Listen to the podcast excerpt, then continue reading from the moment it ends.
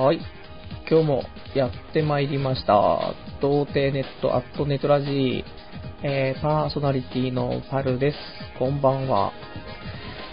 えー、大事件が起きまして、先日ですね、えー、いつですか？おとといですかね。いや、もうちょっと前かな。先週の金曜日の深夜ですけども、えー自転車のね、えー僕の乗っている愛車の、ちょっと高めなね、ロードレーサーっていう、そのなんか、競輪選手が乗っているようなね、ああいう結構いい自転車だったんですけどもね、こちらがですね、パクられまして、ね、そんなちょっとショッキングなことが、ちょっとあり、ね、ちょっと5月に入りということでね、ちょっと5月病、発症してしまったんですけども。いやー、駅前のね、自転車置き場に置いてあったんでね、あの、有料パーキングっていうんですか？あの、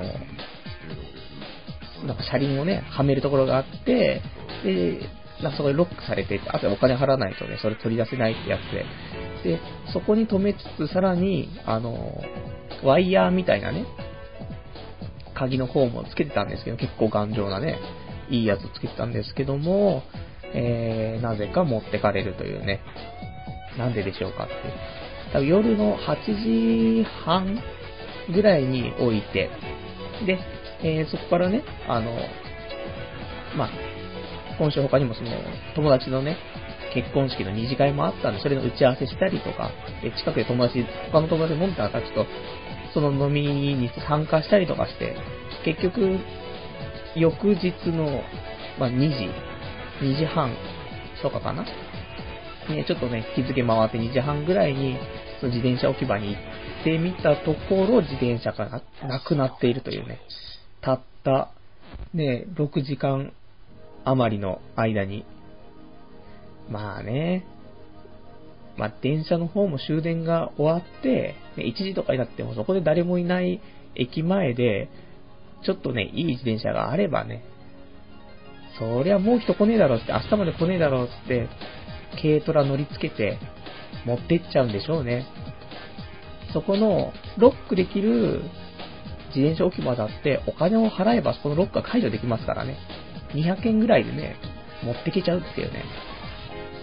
こんなちょっと困ってしまったね、えー出来事があって、ちょっと落ち込み気味で、今まで以上にね、あの、まあ、このデブ賞の僕が、自転車があるからこそのね、日々、まあ、仕事ある時はね、14キロ、15キロぐらい毎日走ってたわけですけどもね、もう家から出ませんよ。本当に。もう、さ今日もでどこにも出てないですからね。あの、まあ、派遣切りもありますから、今日バイトなかったですし、昨日は結婚式の二次会ですしね、結婚式あって。で、土曜日もなんかまあいろいろあったけど、まあ結局、家から出ないんですよね。明日も多分出ないね。そんな、ね、自転車でせっかくね、あの、この派遣切りあって、ちょっと有給消化をしてる間にね、できれば、ちょっと旅行にね、一人旅に自転車で、まあ、近場でもね、行きたいなと思った感じだったんですけどね。ちょっとこれでいけないっていうね。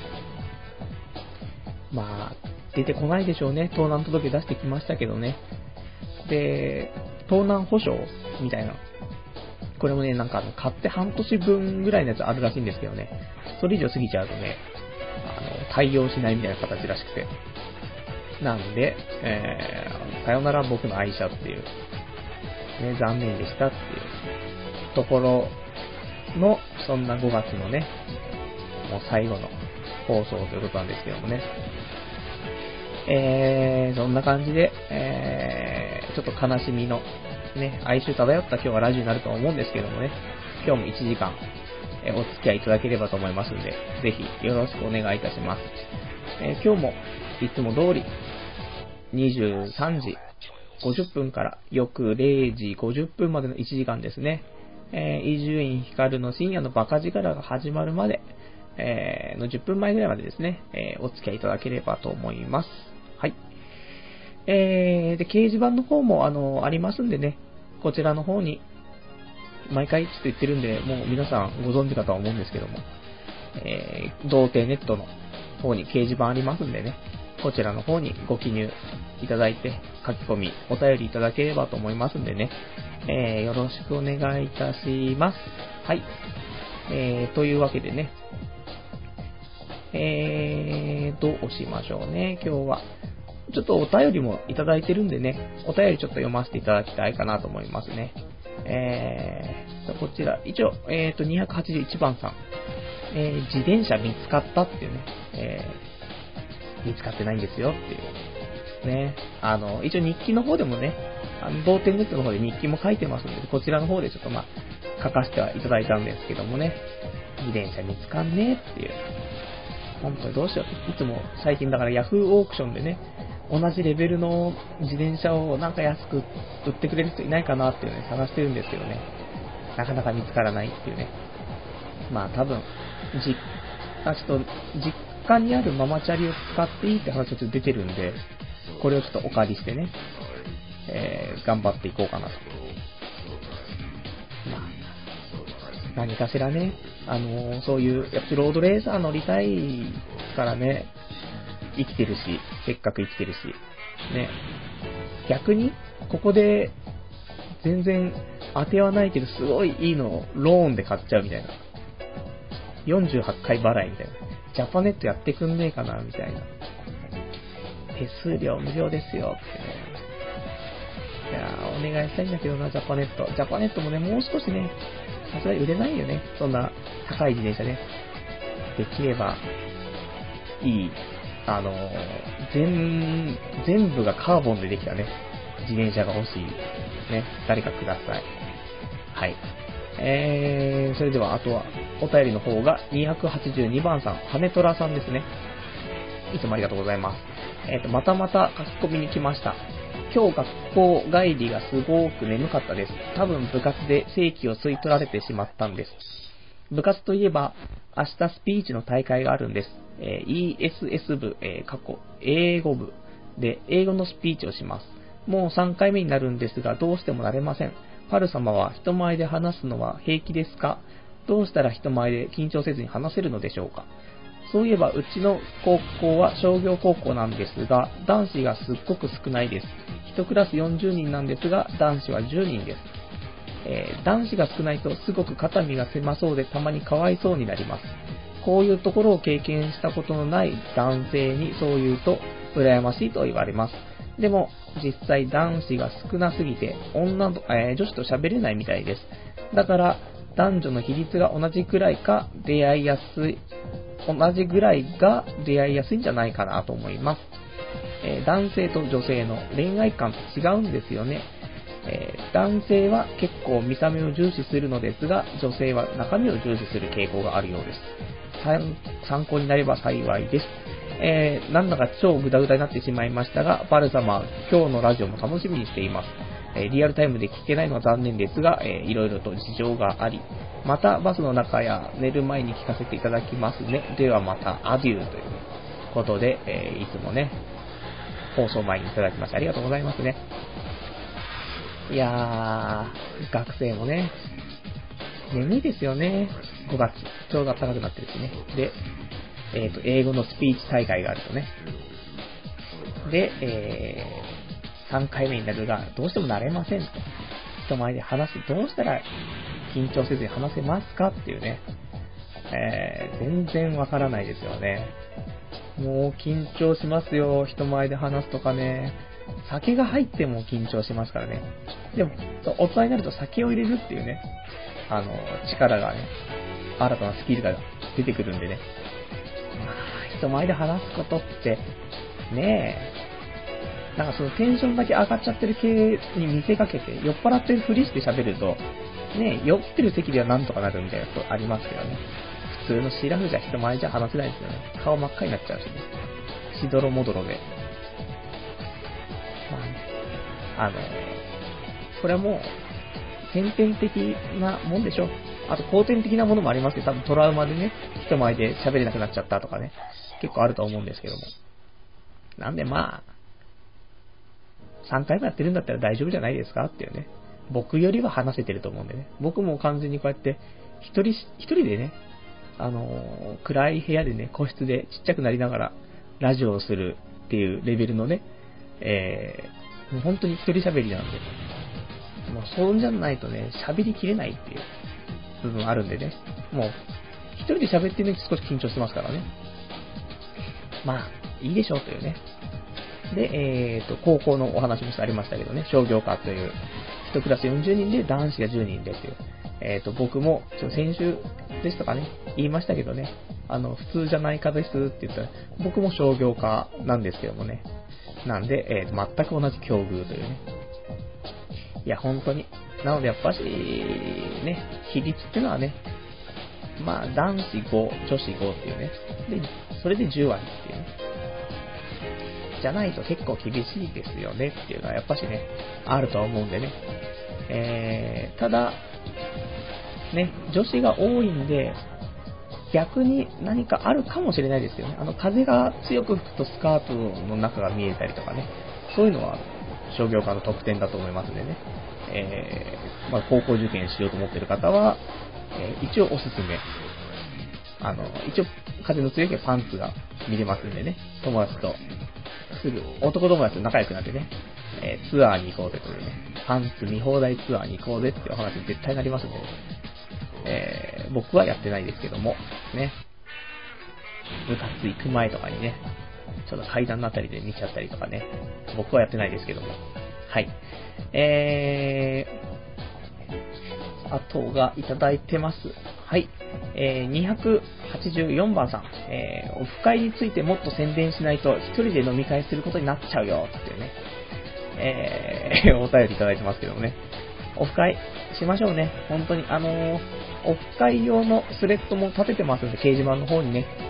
あのー、ぜひ、今回、やりたいです。で、6月の、あの、一応書いてありますけどね。6月のいつかなほい。6月の27日土曜日ですね。6月27日土曜日の、えー、18時ぐらいから、まあ、これはあの、全然、日にちだけは一応、まあ、皆さん給料日後の方がね、いいと思いますんで、27日、まあ一応固定にしといて、で、時間は、まああの、皆さんの会う時間帯にしてね、まあ一応18時ぐらいから、まあ19時でもね、20時でも、逆に言うと、17時からでもね、まあ、休みなんでね、あの、土曜日ということで、一応休みということで想定して、まあ、お時間はいつでもって形なんですけども。で、あのー、まあ、新宿がいいかななんてちょっと思ってるんですけどね、交通の便がいいんでね、どうかなーっていうね、えー、前回人数集まらずね、できなかった部分があるんでね、今回はもう絶対結婚しますんでね、まあ、その辺は、ぜひ、ね、皆さん参加していただけたらと思いますんでね。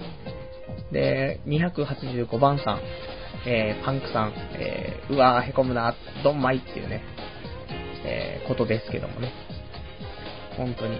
これは自転自転車の件でですよね。へこみますよ、本当に。あの、タイヤもね、最近交換したばっかだったんですよね。タイヤ交換と、あと、そのグリップ、ハンドルのところのその、ね、あの、ちょっと巻き巻きしてるのがあるんですけどね。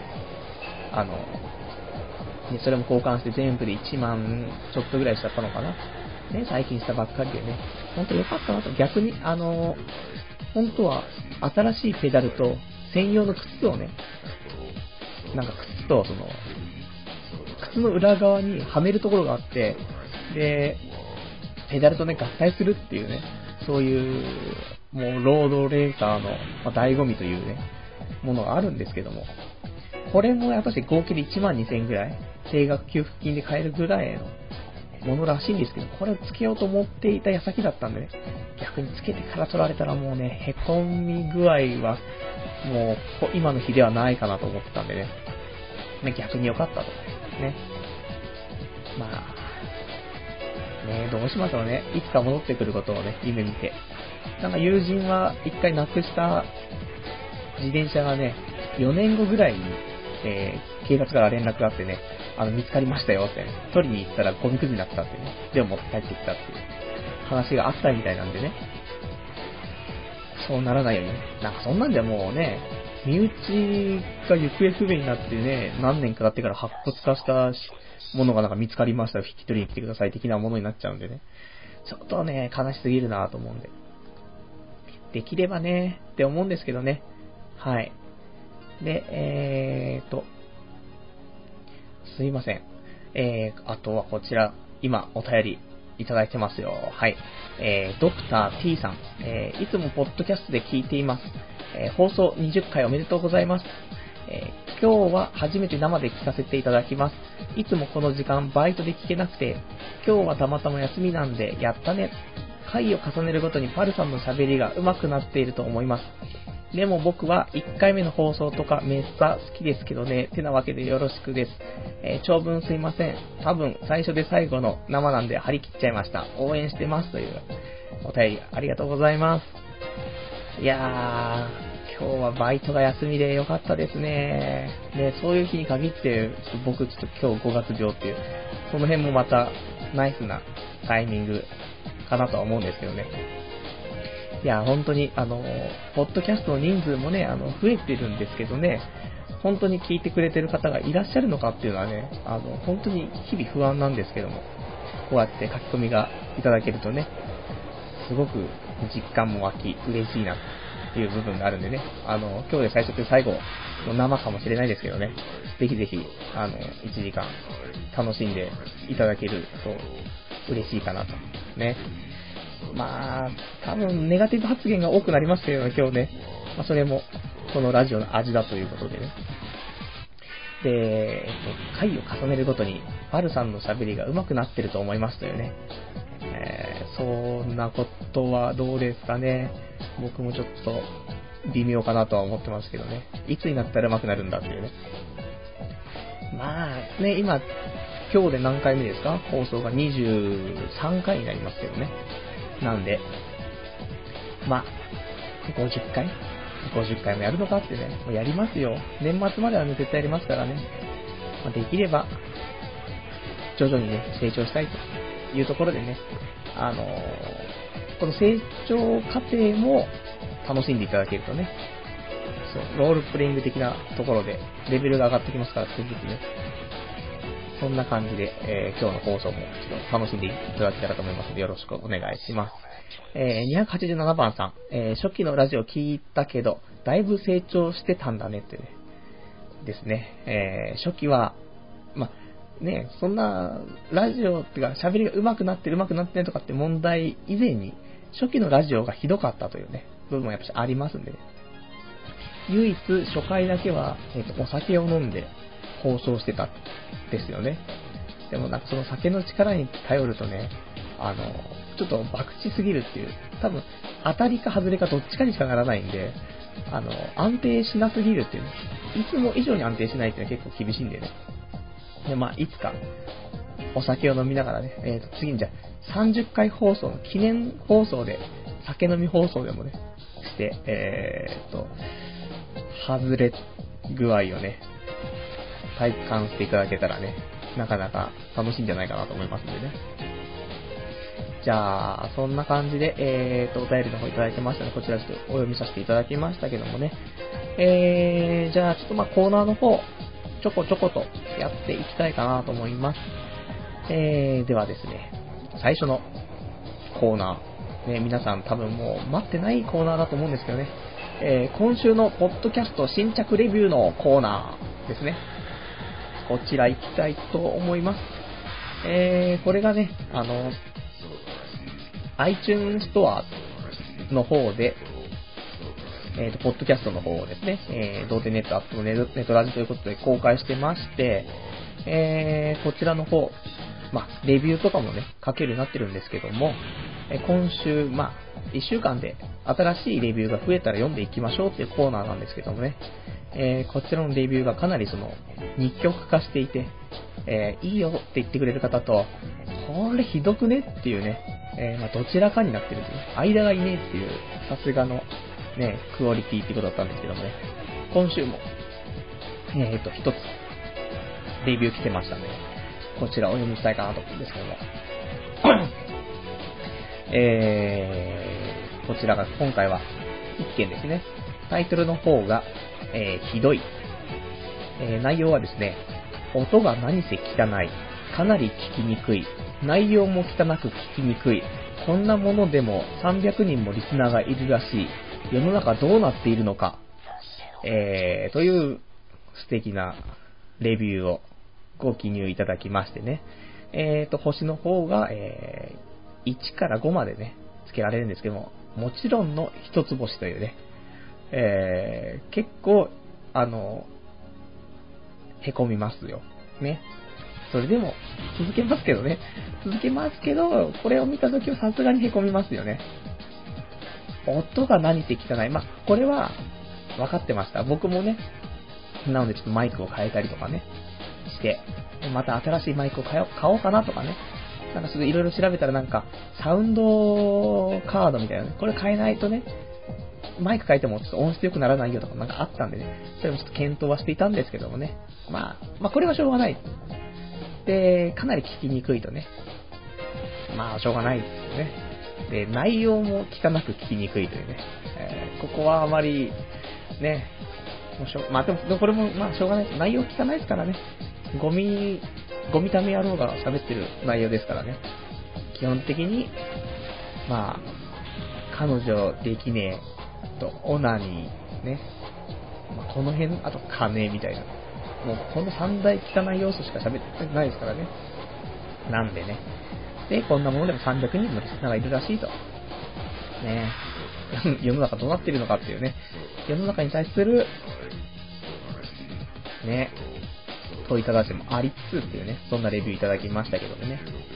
まあ、この300人のリスナー様がちょっと聞いていただけるっていうことでね、僕もちょっとまあ、頑張れはするんですけどもね、あの、まあ、逆にね、あの、先週ぐらいまでのね、リスナー様の伸び率がちょっとまあ、異常だったのかなと思うんですけどね、ここ最近で、やはりちょっと、えー、リスナー様の伸びがね、えー、落ちてきたかなと。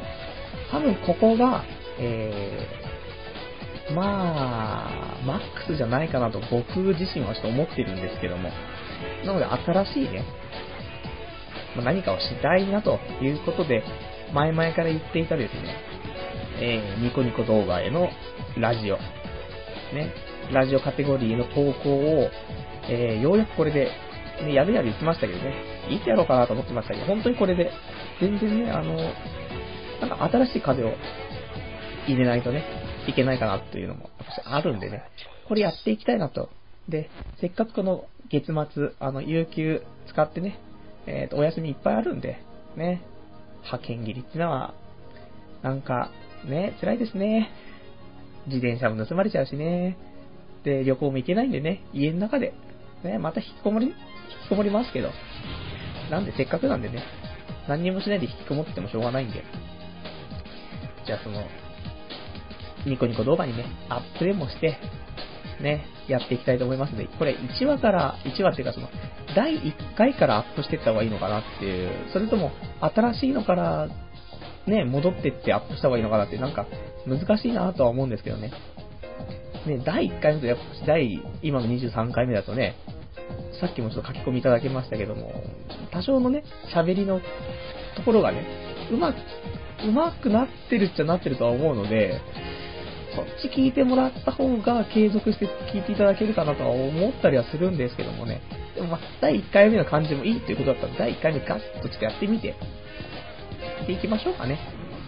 ちょっとできれば今週ね、アップしたいと思うんで、アップしたらまた来週、えー、その辺のお話もしたいかなと思いますんでね。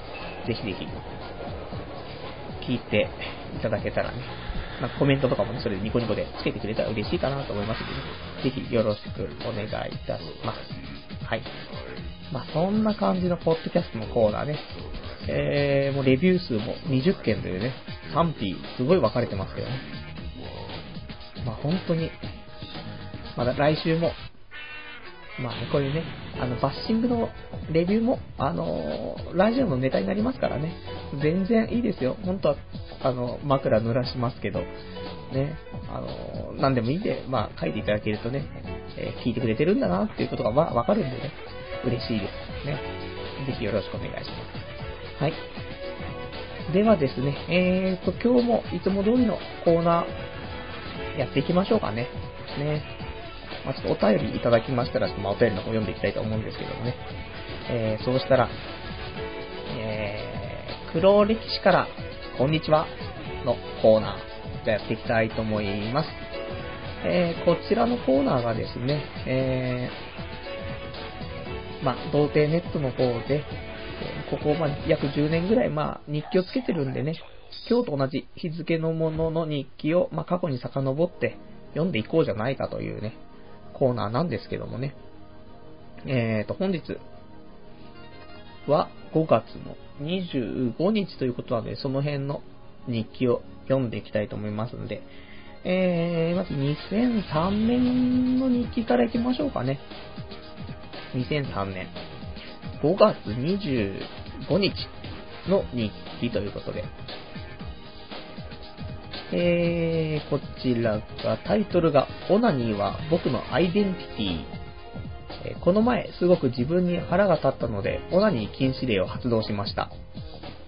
すでに今日で5日目。昨日の昼間とかずっと勃起してました。もう毎日のようにオナニーをしていたからな。何年ぶりですかね、こんなにオナニーしてないの。ああ、オナニーしたい、いっぱい出したい。出る精子の量や濃度って調査調節できますよね。この前友人に話したらちょっとポカーンとされたので、簡単な話、量は何日もやらなければ増えますよね。毎日やってれば最低限の量しか出ないってだけの話。んで、濃度はすげえ早く射精すれば薄いし、時間をかけてオナニーすれば濃いものが出るってだけ。普通ですよね。そのぐらい調節できないと立派な童貞とは言えませんよね。毎日オナニーやらないで、じゃあ何日オナニーやらないでいられるかなという日記なんですけども。いやー、まあ、オナニーね。これ、2003年なんでね、もうこの時まだ22歳かな ?22 歳の頃の日記ということでね。まあ、オナニーはね、もういつもう毎日のようにしてますからね。その年になっても毎日のようにしてますからね。なんでね、まあ、オナニーに関しては結構喋れる。ね。オナニーの話だったら、まあ、何の前置きもなくてもね、まあ、半日は喋れますよね。本当に。人生半分とは言えませんけどね、本当オナニー、エロね、エロとオナニーで頭の中いっぱいですからね、日々ね。いくらでも喋れると。酒のつまみにオナニーみたいなね。オナニートークで、ってことですけどね。もう酒が楽しい。進む進むってね。美味しい酒が飲める。まあそんな、オナニーの話も。まあオフ会あったらじゃあオナニーの話しましょうか。ね。そしたら個室にしないとダメですよね。みんなドン引きっていうね、周りがね。それ困っちゃうから。オナニーのね、チン、チンオナニーの話でも、してもらってみんなで。それあるあるみたいな。オナニーあるあるみたいな。最低みたいな。まあいいでしょう。オナニーあるあるいいですね。まあ、僕の中では結構ありな企画なんですけどね。多分、一般的な人間からすると、ちょっと、気持ち悪すぎるね、部分あると思うんですけど男だったらね、オナニーあるあるは多分ね、大爆笑間違いなしかなとは思うんですけどね。まあそんなね、ところで、まあ、早く、早く射精すれば濃度が薄い。時間をかけてオナニーすれば、まあ、こういうのが出るとね。俺はもうみんなね、普通ですよね。ね、全然。まあまあ、そんな、オナニーの、ね、話がしたかった二十歳の頃の、じゃあ二十歳22歳の頃の日記ということでね、そんな時もありますよ、本当にね。えー、そうしたら、次がですね、2000の3年、4だから4年、2004年5月24日がいいかななんていうね、えー、5月24日月曜日、え、20、僕が3歳の頃の日記なんですけどもね、えー、タイトル、最近のオナニー事情。なんか最近性欲湧かなくてね、街を歩いてていい女を見りゃ浴場するのが男ってもんでしょう。そんなものもないわけよ。性に対してセックスに対してかなり興味がない感じ。今までそんなことがあっただろうか。日々浴場し、オナニーをするのが男であり、今までの自分でもあった。だが、性欲が湧かないからといって、オナニーをしていないわけではない。むしろ今までよりもしているかもしれない。それは、今までのように、エロから入るオナニーではなく、以下の2つから始まるオナニーなのである。えー、1つ。パソコンの中にあるエロデータの整理をしていると、エロばかりを目にし、せっかくだからという気分であるオナニー。二つ、えー、前立腺がんが怖くてのオナニー。といったところで日々オナニーをしているわけだ。えー、やっと今日あたりから性欲が戻ってきたような気がしなくもない。えー、次回は最近のヤフオクエロ事情をお送りしたいと思いますので、そんな、えー、23歳の日記ということで、何ですか、この5月、ね、末ぐらいになると、まあ、オナニーの話しかしないみたいなね、毎年恒例みたいですけどね、ちょうどね、まあ、こういうのあるんですよね。オナニー、オナニーの話書きたいっていう感じの日々がね、まあ、オナニーもね、僕も本当に、あの、浴場してどうのとかじゃなくてね、本当なんか、処理的になってますからね。これ、もう23歳の頃からもう5年間経ってますけどね。いやー、もうほんと処理。あの、トイレ行くのと一緒ですよね。あの、基本的に僕はお風呂入る前に、あの、やりたい派なので、あ、風呂入ろうと思って、で、じっくりするのもめんどくさいんでね、さーってやってね、まあ、もともとなんかね、あの、そういうなんですか、おかず的なものをね、ネット徘徊して、あの、なんか漁ってくるってなるとね、やっぱ1時間とか2時間とかね、気づきは経ってますけどね。そんなんで言うと本当処理のね、オナニーだったら、もう元からあるストックでね、まあ5分あれば十分ですよね。ね、どんだけ早漏なんだと。もう、いろんな時間、もうなんかそういう用意周到にしてなくても、0から始めても5分で終わってもフルに入ってますからね。そのぐらい、えー、早漏ですっていうね。まあ、オナニー、オナニー本当に高校生とか中学生、高校生の頃で全然してますからね。週1、あ週2、3ぐらいしかしなかった頃も、週2、3? うん、週2ぐらいだったんですかね。中学校の頃とかね。今はまあ、絶対週5はしますからね。普通で週7、ね、日々しますからね。いや、まあ、こんな仕事もなくなったらオナニーするしかないし、みたいなね、部分もありますね。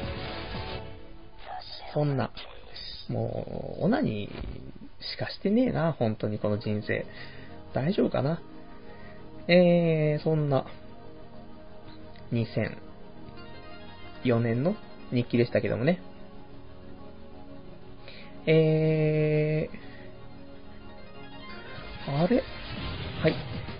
ちょっと今お便り、お便り来てましたのでね、ちょっとこちらの方読んでいきたいと思います。えー、208番さん、えー、クーさん、えー、パルさん、こんばんは。今、リアルタイムで聞いてます。しばらくコメント残せなくてごめんなさい。えー、期末テストでいっぱいいっぱいでした。その期末テストも終わり、久しぶりの日本帰国。マスク姿の人の多さにちょっとびっくりしました。もちろん、機内検疫を乗り越えての日本上陸ですよ。最近、テロリスト扱いは嫌です。パルさんはマスクしてますか？というですね、えー、お便りの方いただきました。ありがとうございます。海外中という、ね。いやー、すごい。皆さんテストのね、時期なんですね。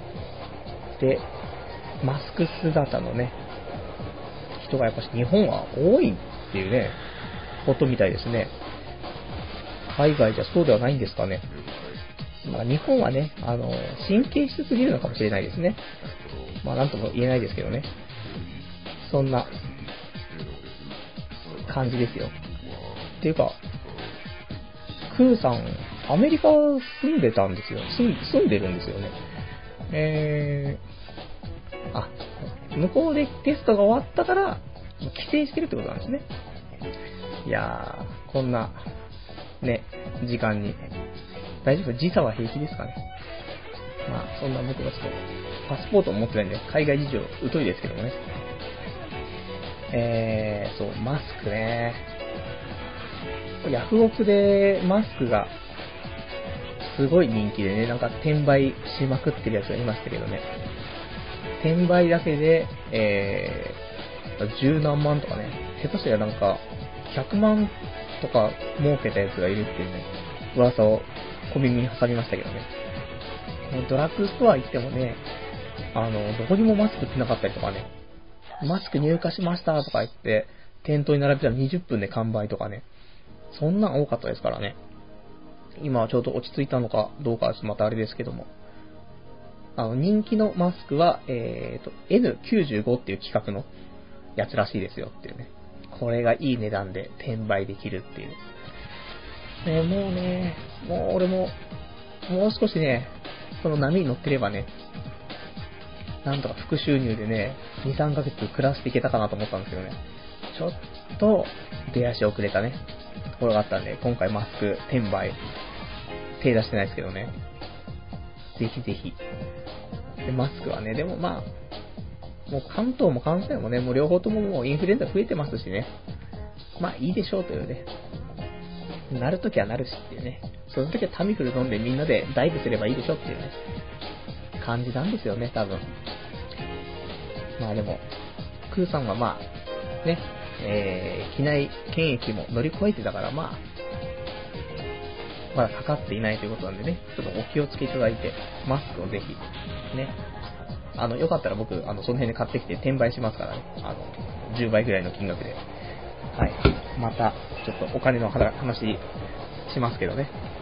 もう、お金がない、ね、本当に、あの、今週、今週というかこの間、昨日か、ね、その結婚式の二次会ね、やって、で、本当はこれでね、結構な儲けが出るっていうね、えー、目論見でやってたんですけどね。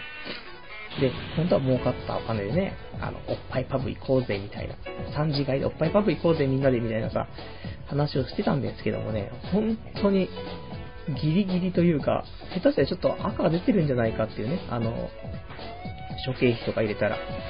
なんでね、まあ、そんなもんだよね、と思って。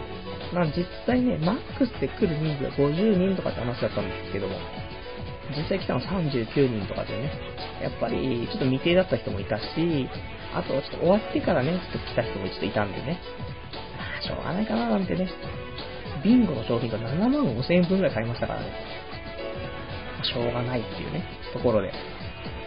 ね、本当はね、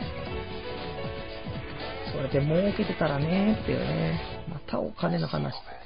まあ、なんか俺がバイト決まるまで多分ずっとお金の話しますんで、これちょっともう、6月頭まで。っていうかもう、今日も本当は月曜日だったんで、あの、求人の、まあ、えー、タウンワークとかですね。これね、更新だったのでね、もう、皿のようにしてね、見たんですけどね。全然ないっていうね、いいのが。まずい。ね。もうだからもうどうしようかなっていうバイト。今週と、でも本当になかったんですよね。時間がまず合わないんで。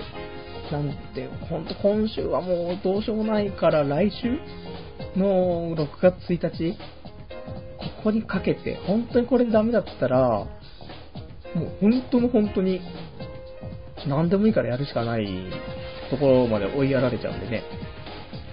いや、本当にちょっとね、今そ、それもあって、ちょっとね、その5月病 ?5 月病っていうか、その、なんか気力が上がらないね、感じ。ちょっと落ち込んじゃってる感じなんですけどね。ちょっと今もう心臓痛くなっちゃった。痛い痛い痛い痛い。心臓痛い。はい、えー、そんな感じですよ。ね。それでは、えー、まあ日記の方がですね、あ、そうだ、ちょっと少しお便りも続きますよ。えー、2000、あ、2008年じゃないですえっ、ー、と、289番、えー、クーさん、えー、飛行機の中で感染列島を見ましたっていうね。えー、このタイムリーさ。ね。いやーでも、本当に日本降りたらそんなのなってたらちょっと怖いし、みたいなね。日本人はもうしょうがない。神経質だからしょうがないですね、本当に。でなんかその、ニュースとかで、あの、よく速報みたいな、なんか ANN 速報ニュースみたいなのあるじゃないですか。なんかピンポンピンポンみたいになって。あれで、なんかあの、ね、関西の、なんか、神戸市で何人、新型インフルエンザ発症確認みたいな、そんなテロップがポンと流れると、本当にそんな感じがね、しちゃうなぁと思って、ちょっと非現実感がね、ちょっとありつつ、怖いなぁと思ってね。ねまあ言うほど、ね、そんなんでもないんでしょっていう、楽観的に。ね、まあ、もう、もうどうしようもない。もう、インフルエンザ絡みでもお金も儲からないし、ね。えー、興味じゃなしということにしましょう。ね。で、290番、えー、ドクター T さん。えー、僕の先輩がすごい危険なオナニーをしているらしく、それをすると明日起きられない、危険だから教えられないとか言われて、結局やり方教えてもらえなかったんですけど、そんなのあるんですかいねっていう。あるんですよ、多分。僕はまだ持ち合わせてないですけど、明日起きられないっていうのは意味を、ちょっと違う意味ではわかりますけどね。あの、やっぱり、僕がね、朝から働くような仕事してた時は、えっ、ー、と、前日は、えー、オナニーしませんでしたよ。すると、起きられないです。なぜか。なんか寝坊しちゃうことが多いんで、もう、だから、金曜日、ようやくオナニーできるっていうね、感じだったんでね、金土日、あ、日曜日できないですか、金土と日曜日の昼間、ここでオナニーするしかないっていうね、そういうのありましたから、まあ、起きられないっていうのはね、意味わかるんですけどね、危険っていうのはわけわかんないですけどね。なんでね、まあ、僕も試したい。そろそろ、あの、季節も暖かくなってきたんで、そろそろやりたい。オナニー、あの、最初の頃のね、ラジオでちょっと言ってましたけどね、あの、オナクールっていうね、えー、オナニー方法、手法がありますんでね、これをそろそろ実践できると思うんでね、これやるとあの、精子のね、えー、と量が1.5倍になって出てくるっていう、ね、危険っていうね、話だね。もしかしたらもう先輩はオナクールをやってるのかもしれないぞというね。ちょっと先輩にね、あのー、こっそり、なんか耳打ちでね、オナクールでしょって言ったら、ビクンとね、射精しちゃう感じがしますけどね。まあ、結局教えてもらもらえなかったっていうことなんですけど、もうまだ会ってないですかねもう会ってないかもしれないですけどね。ぜひぜひ会ったら、あれって何のオナニーだったかちょっと聞いといてもらえると、楽しみですね。オナクールじゃないかな。ね。そろそろ僕もあの、コーナーの方でね、あの、オナニーのコーナーもありましたからね。ちょっとオナクールしてやって、またこの辺のお話もしていきたいかなと思いますんでね。えー、291番さん、えー、クーさん。ちなみにニューヨークではマスクしている人はものすごく少なく、しかもしてない、えー、大多数の人に笑われてましたよっていうね。うーん、なんかニューヨークとかって、テレビでね、あの、報道とかされてると、あの、青いマスクをしてる感じがすごいね、してたんですけどね。ニューヨークはそんなしてないっていうね。この、マスコミに踊らされてる感じ。ね。日本のマスク業者はどんだけ儲かったかっていうね。昨日までこの倉庫いっぱい、マスクでいっぱいあったんですよって言ってたのに、もうすでにその倉庫の空っぽみたいなね、そんな報道もされてましたからね。いやー、日本人はダメですね、本当に。メディアに踊らされるっていうね。俺もちょっと踊らされてましたけどね。まあ、そんなもんっていうね。えー、で、えーと、お便りの方がちょっといただいてます。えー、292番さん、えー、七種のゴンベイさんですね。えー、エネマグラっていうですね、えー、ハテナっていうお話なんですけど、エネマグラって何ですかマスク？ちょっとエネマグラが何だかがわからないです。あー、前立腺マッサージ機えー、そんなほな。ちょっと今、ググってますけども。えー、エネマグラは、えー、アダルトグッズっぽいですね。前立腺を刺激しての、えー、オナニー器具。ということでね。これ、男性用なんですか？女性用じゃないですか？謎ですけども。これはいいんですかね？もう、僕ちょっとその、男性、まあ、未知の体験ということでね、まだその、前立腺刺激系をまだ僕はちょっとやったことがないので、ちょっと怖いですよね。なので、いや、でも、あと、前立腺刺激し始めちゃったらもうなんか、終わりかなっていう部分がちょっとあって、ね、あの、いつも僕変態ですけどね、アブノーマルではないので、ど、どこまで足を踏み込んでいいものやらっていうね、なんかね、自分の穴に指突っ込んじゃもうちょっと終わりかなとかちょっと思ったんですけどもね、そろそろやるべきでしょうか。ね、ぜひ、経験のある方は教えていただけるとね、参考に。今年はじゃあ、オナクールとエネマグラっていう、いや、厳しいな、ね。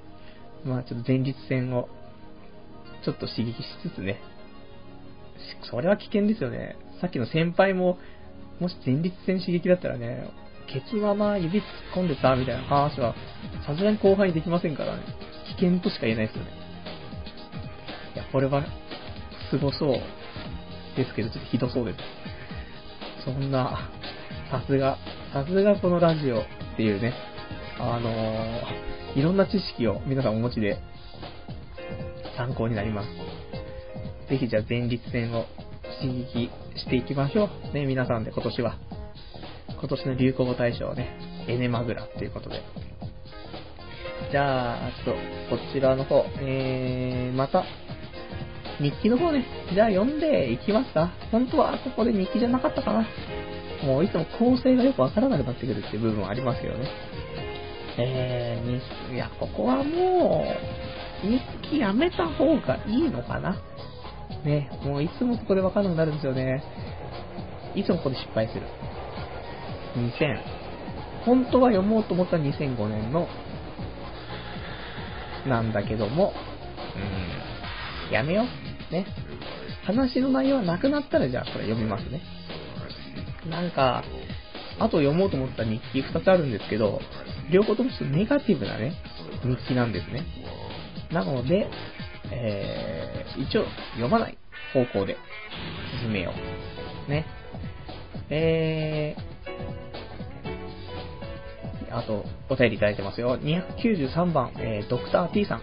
え、これ、親父の部屋にあったんだけど、マジですって。えっ、ー、と、どれがあったんですか？エネマグラがあったんですか？親父の部屋にエネマグラ、本当ですか俺は？いや、ないでしょう。親父の部屋にエネマグラはないでしょう。ねどこに対して、どれが親父の部屋にあったのかって。マスク？いや、マスクじゃないだろうな。感染列島の DVD ですか。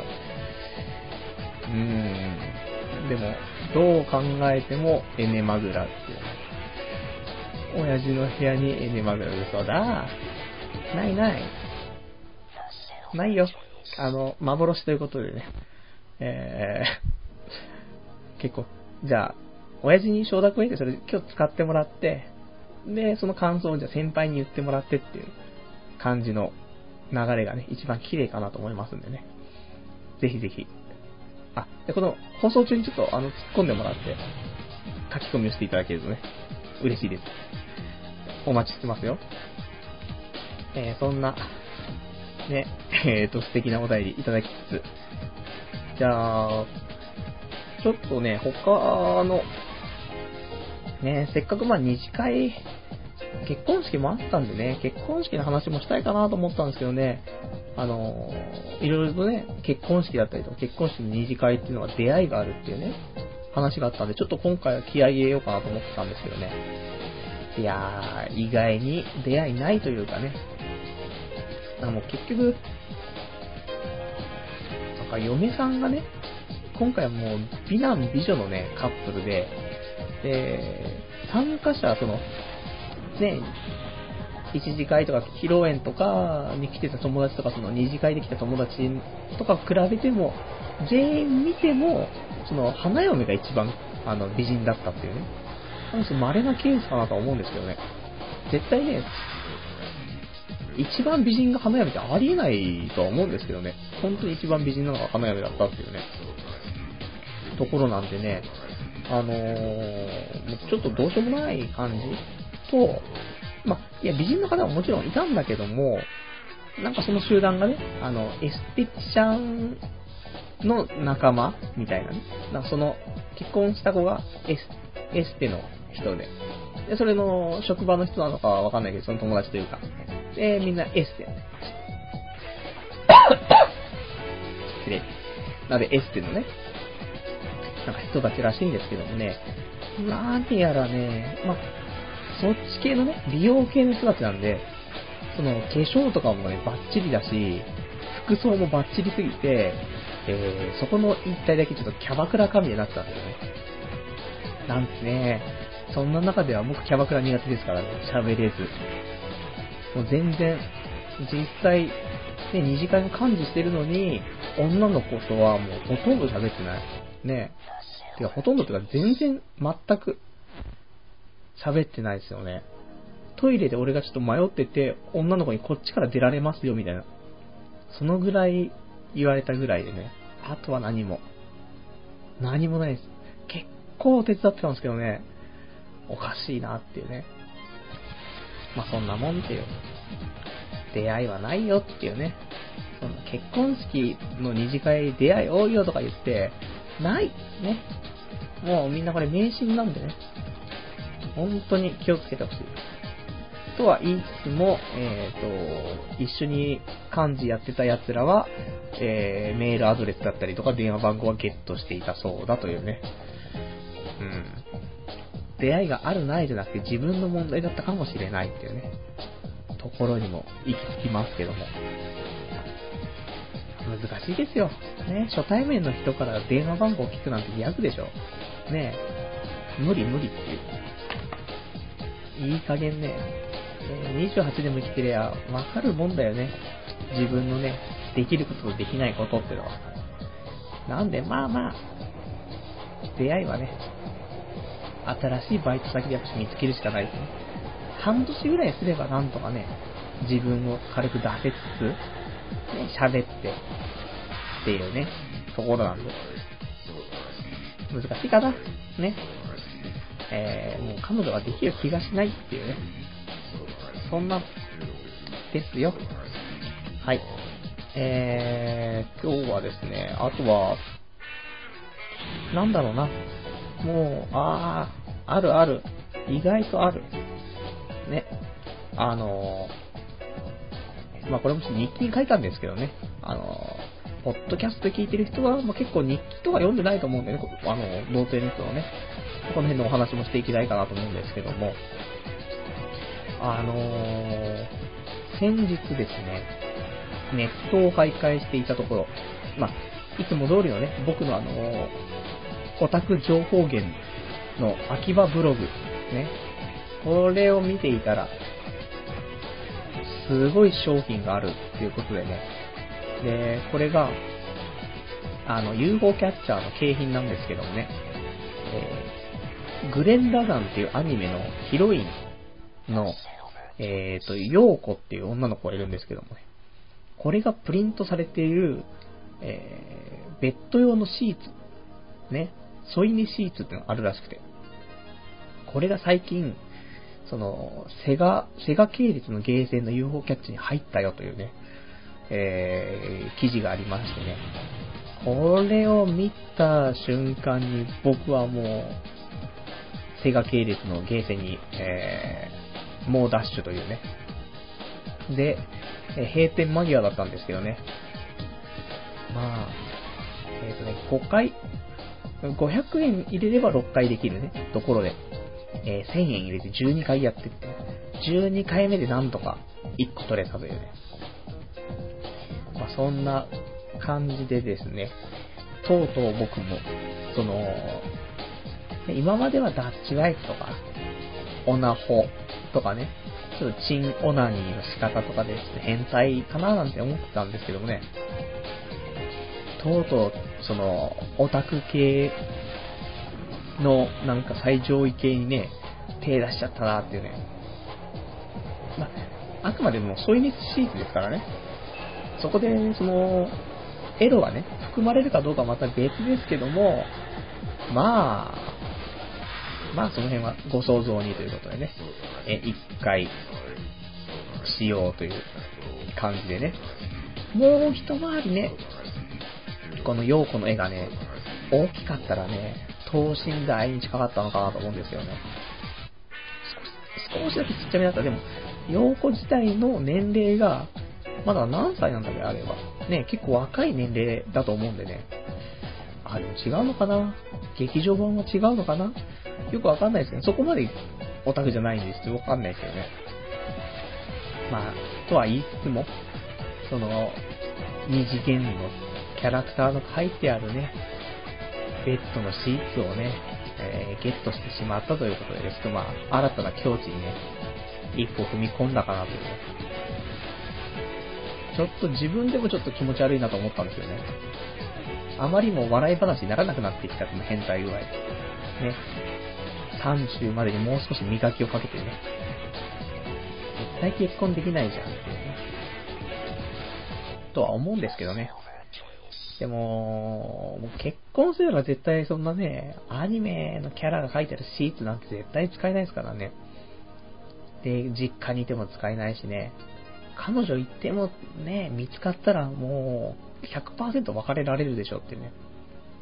どんだけ理解があって、逆に、だってわかんないですけどね。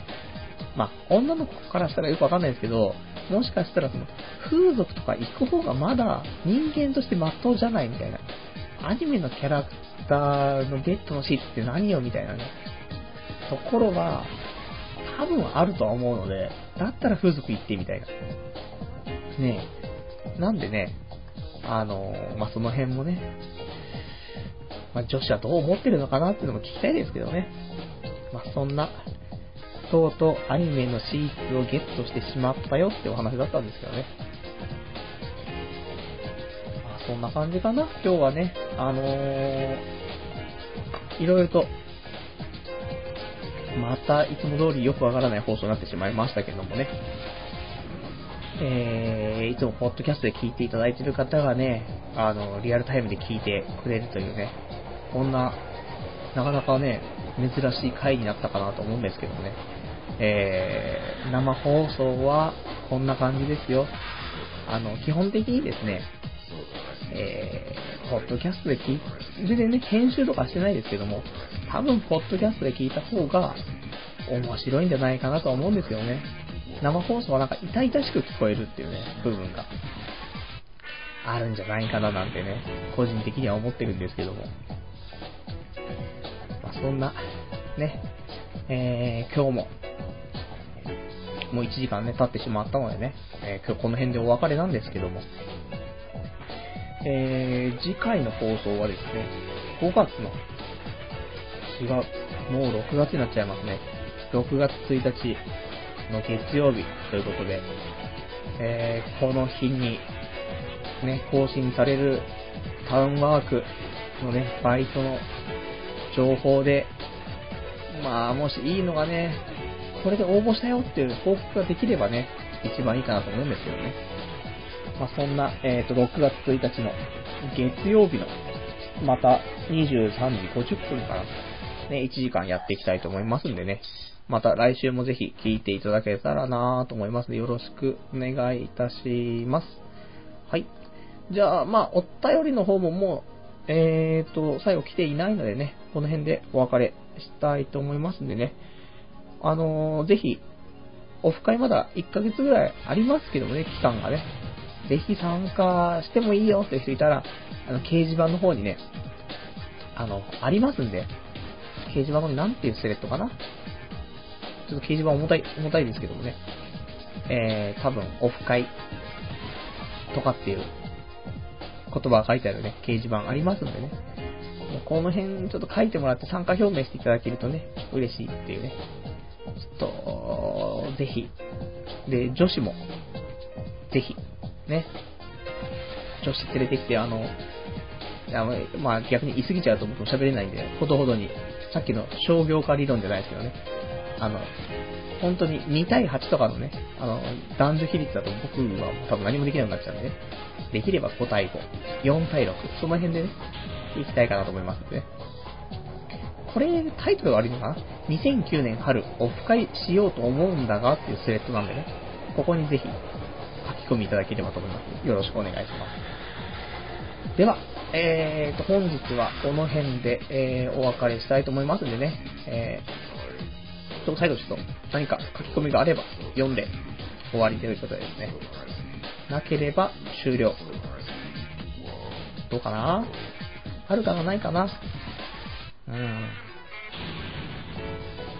出てこないね。はい。出てきた。はい。えー、最後、じゃあ、294番、ドクター T さん。昔の話なんで、今はあるかわかんないですけど、本当なんですよ。はるさん、信じてくれ。というか、こんなに書き込んですいません。という。